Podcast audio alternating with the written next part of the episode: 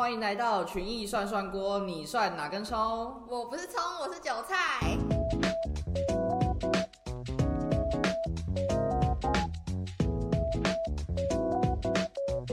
新年快乐！二零二三年刚结束，我们接下来的二零二四年呢，有很多的新制度要上路啦。所以，我们今天就帮大家整理了一些新制度的重点懒人包。首先，第一个最低工资法单独已经通过喽。那它主要在讲什么呢？就是中央主管机关应该要设立最低的工资审议会。那他们每年的第三季，就是 Q 三的时候会召开会议，参照消费者物价指数，每年都会定定最低的工资调整幅度。所以说，如果你是有在外面打工，应该都知道，去年是一百七十六块钱。对，那个东西就是跟我们的最低工资有关。劳工跟雇主议定的工资就是不能低于最低工资。所以有些可能是做黑工的。那现在你只要有发现的话，就可以处雇主或者是事业单位新台币一百五十万元。在第二件事情也跟这个蛮有关系的，就是基本工资月薪现在已经调整到了两万七千四百七十元喽。那时薪也从原本的一百七十六到二零二四年的是一百八十三元。这个基本工资的调薪已经是连续第八年的调升喽。所以如果你是八年前就开始有在打工的，应该就会感觉哎，好像每一年拿到的薪水都比去年还要多，可能会有点小小确幸。但其实这时候跟我们的物价通膨有关系。再来，如果你是军工教人员，或者是你家人、你认识的朋友有军工教的话，他们已经调薪四趴喽。因为考量到二零二三年的经济成长率相对稳健，而且从二零二二年调薪以来，发现我们的消费者物价指数啊，还有民间企业的平均薪资跟基本工资都有成长，所以呢，也慰问一些军工教人员在防疫期间的贡献。所以立法院三读拍板通过，从二零二四年的一月一号开始，军工教就加薪。四趴，恭喜大家！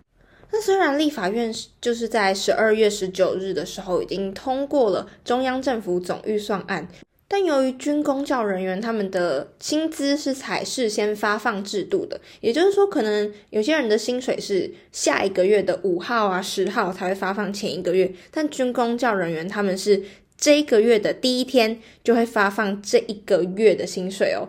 有些人可能想说，也没差那几天吧。可是你看，长期累积下来，那个年利率也是有差的。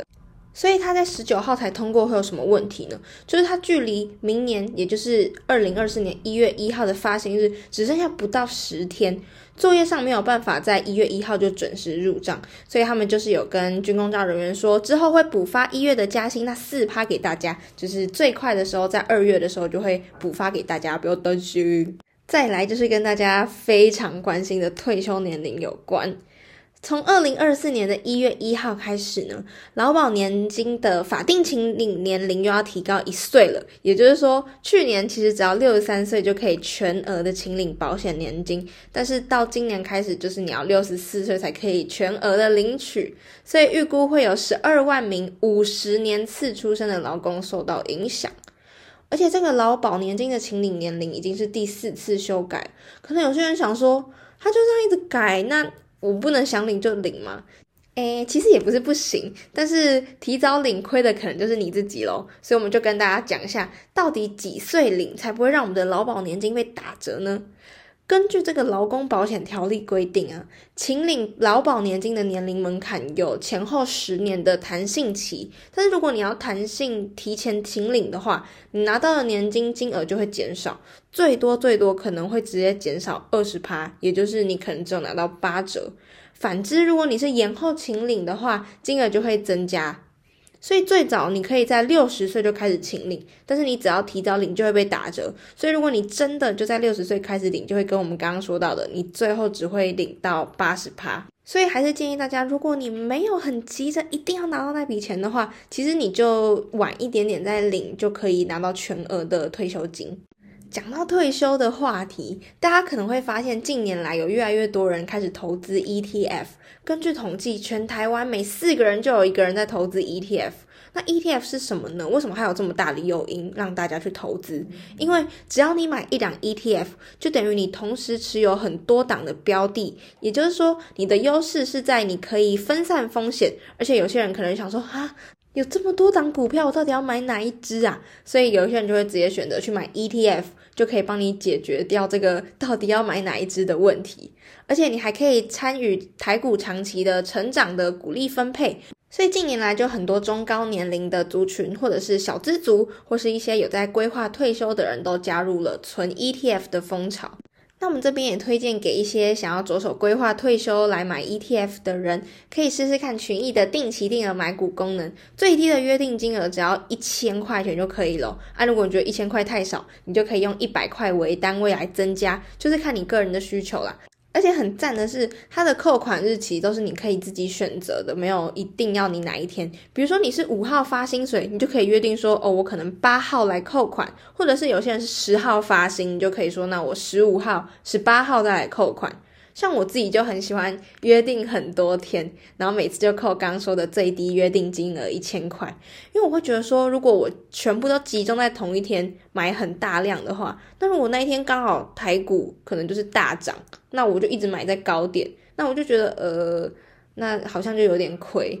而且也不用担心说你一开始约定，比如十五号你就一直定终身，其实它是可以随时更改定期定额的金额跟申购日的，所以你也不用担心说啊怎么办？我这个月好像薪水比较少，会不会就是有什么问题？不会，没关系，你就是下次再参与扣款就可以了。或者是说，哎，刚好我这个月有拿到一笔奖金，然后我想要增加我的扣款金额，那你就是直接在那边调整就可以喽。那有个小小的注意事项跟大家讲一下，比如说，如果你今天是十五号好了，然后你原本约定的日期是十八号，可是你想要十五号今天就扣款，诶，那你就没有办法在今天就修改，因为扣款当日是不能进行异动作业的。再回到我们的主题，下一个很重大的调整案件是鉴保费调涨。我们鉴保亏成这样，终于要调涨了。一样是从二零二四年的一月一号开始实施，所以大家听到这一集的时候就已经开始喽。总共预估会有八百一十八万人的保险费会多缴十七到三十三块钱左右。接下来第六点就跟我们的金融业、保险业有关系啦。如果你自己或者是你知道你身边有哪些是金融保险业的肥猫，就要注意啦。金管会从二零二四年会开始抓接下来讲的这三种人。第一个，如果你的公司是赚钱，但是基层却没有加薪的，把你抓出来。这个目的就是在保障基层的劳工有没有加薪啊，有没有保障他们的呃福利呀。再第二个是，如果你的公司整体的获利是衰退的，可是你上层的董事却有加薪的状况。是不是就有问题？明明公司的获利是衰退，为什么你凭什么加薪？再最后一点，如果你的公司治理评鉴排名是落在最后的三十五趴，那你也会把你抓出来，有点像是大学的时候，有些教授不是会说，好，我们就不会管说你呃几分，反正我就是抓最后十趴，有一点这种感觉。但是这个是抓最后的三十五趴，所以金融业跟保险业的肥猫要注意啦。再来第七点就是跟大家的民生物资有关，大宗物资的降税措施会延长到今年的三月底，像是一些进口的黄豆啊、小麦、玉米，还有一些汽柴油的货物税等等。其中像是牛肉、奶油，他们的税率是直接减半，小麦则是从原本的六点五趴直接调降到免税。刚提到的这些海外期货啊，只要你在群益完成期货的开户就可以交易喽，所以让大家用台币就可以直接交易这些海外期货。